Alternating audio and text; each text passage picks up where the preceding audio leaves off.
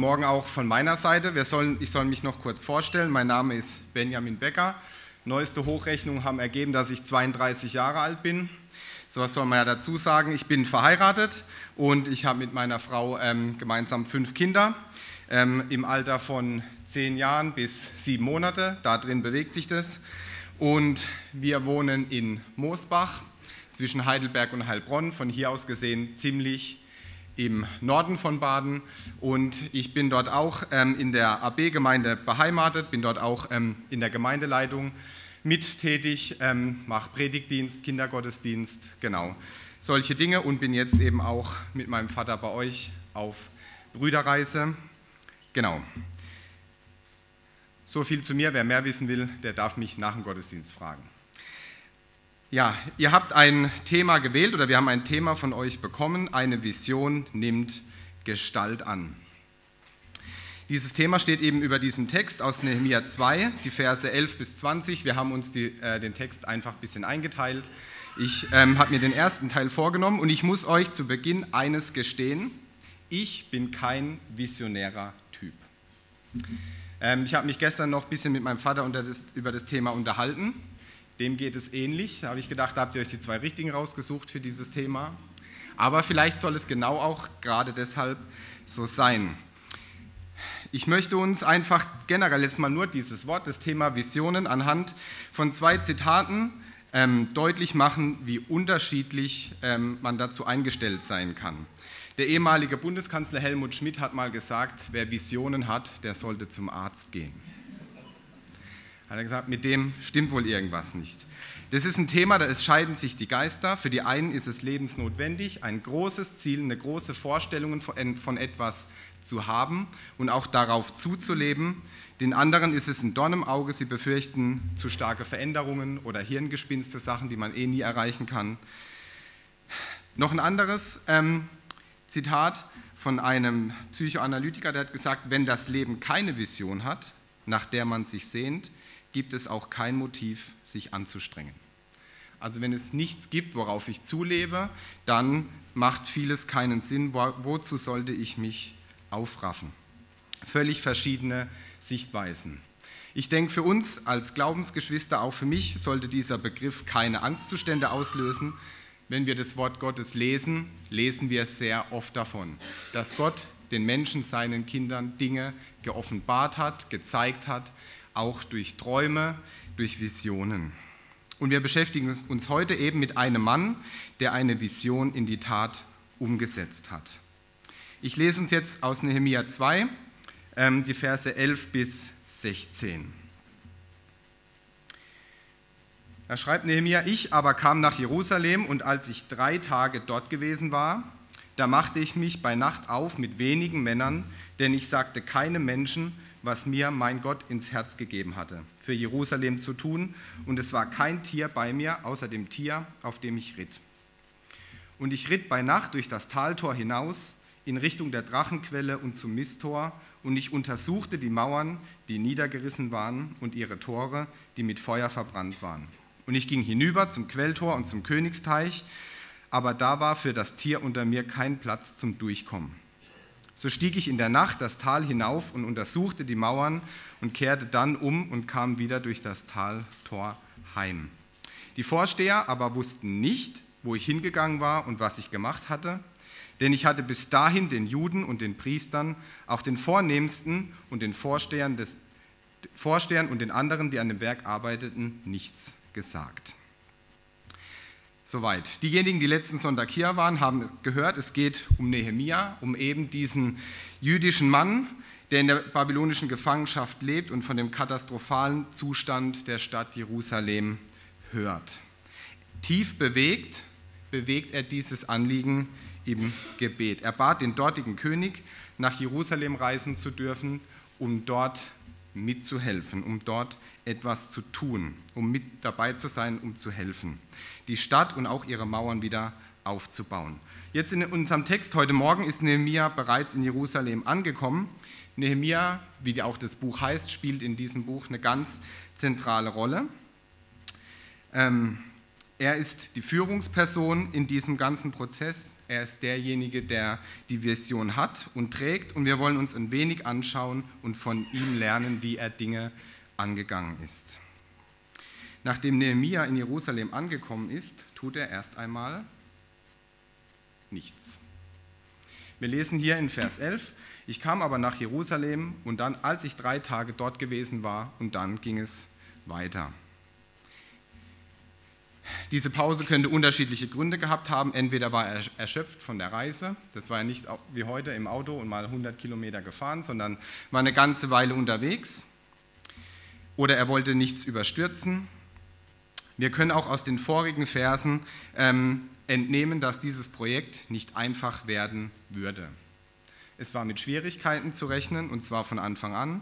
Wir können es an einigen Dingen erkennen, zum Beispiel, dass Nehemia sich von dem König in Susa Empfehlungsschreiben mitgeben hat lassen, damit er durchkommt. Er hat gesagt, nicht, dass ich dort und dort aufgehalten werde, in Kriege oder sonst was, Streitigkeiten verwickelt werde, dass ich durchkommen kann. Die hat er bekommen. Und wir lesen auch schon von ersten Feinden am Ende von unserem Text, heute Morgen kommt es auch, die dem Volk Israel und auch Nehemia nicht wohlgesonnen waren. Kein einfaches Unterfangen schon von Anfang an. Und manchmal denken wir doch auch bei Schwierigkeiten in unserem Leben oder in der Gemeinde, wenn ich das vorher gewusst hätte, dann hätte ich vielleicht dieses, dieses oder jenes nicht gemacht. Manchmal hätten wir es gern vorher gewusst, manchmal ist es gut, dass wir Dinge vorher nicht wissen. Manchmal ist es sogar entlastend. Wir würden gern so vieles vorher wissen, aber es wäre für uns so, denke ich, erdrückend. Wir müssen so viel beachten und berücksichtigen, dass wir irre daran würden. Ich möchte dazu ein Vers lesen aus Matthäus 6, Vers 34. Darum sollt ihr euch nicht sorgen um den morgigen Tag, denn der morgige Tag wird für das Seine sorgen. Jedem Tag genügt seine eigene Plage. Das ist ein Vers, wo ich selber schon als sehr, sehr tröstend ähm, erlebt habe. In einer Phase, wo es bei mir auch beruflich überhaupt nicht einfach war, ähm, war das eine Zeit lang wirklich mein Trost. Wo ich das lesen durfte, sage ich, Mensch, ich habe so viele Probleme, die ich sehe, die in der nächsten Zeit kommen und hin und her und wo es dann heißt, kümmere dich um das, was heute ist. Das heißt nicht, dass die Kinder ähm, Gottes einfach so in den Tag hineinleben sollen, aber es ermutigt uns, uns mit dem, mit dem wir uns heute auseinandersetzen müssen, das auch zu tun und uns nicht damit aufzuhalten, die Probleme von morgen und übermorgen schon zu lösen.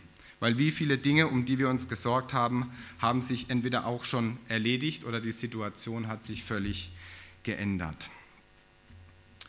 Ja, Nehemia ist nicht nur stur nach vorne geprescht, sondern er hat sich auch Zeit genommen. Im ersten Kapitel erfahren wir das, wie er sein Anliegen auch im Gebet bewegt hat. Vielleicht hat er diese Ruhezeit am Anfang auch dafür genutzt. Und wir als Menschen und gerade als Menschen, die in Verantwortung stehen, brauchen wir auch Ruhephasen. Und auch ihr steht in Verantwortung. Ihr steht in Verantwortung in Gemeinde, in Familie, bei der Arbeit oder vielleicht auch noch an ganz anderen Stellen. Und wir haben es weitgehend verlernt und da schließe ich mich auch mit ein, dass wir wirklich zur Ruhe kommen. Wir haben einen Terminkalender, der ist voll, es kommt immer eins nach dem anderen, irgendwo ist immer was zu tun und wo gibt es die Zeiten, wo wir auch doch zur Ruhe kommen. Und wir können diese Rückzugsmomente auch gerade bei Jesus sehen. Und nicht selten hat er sich alleine oder mit einigen wenigen abgesetzt, um zur Ruhe kommen zur Ruhe zu kommen, um auch Gemeinschaft und Austausch im Gebet mit seinem Vater zu haben. Und wir lesen auch oder erfahren es auch, dass gerade auch aus diesen Zeiten der Ruhe oder des Gebetes auch er gekräftigt wurde oder Kraft geschöpft hat für seinen Dienst. Wo haben wir Zeiten der Ruhe?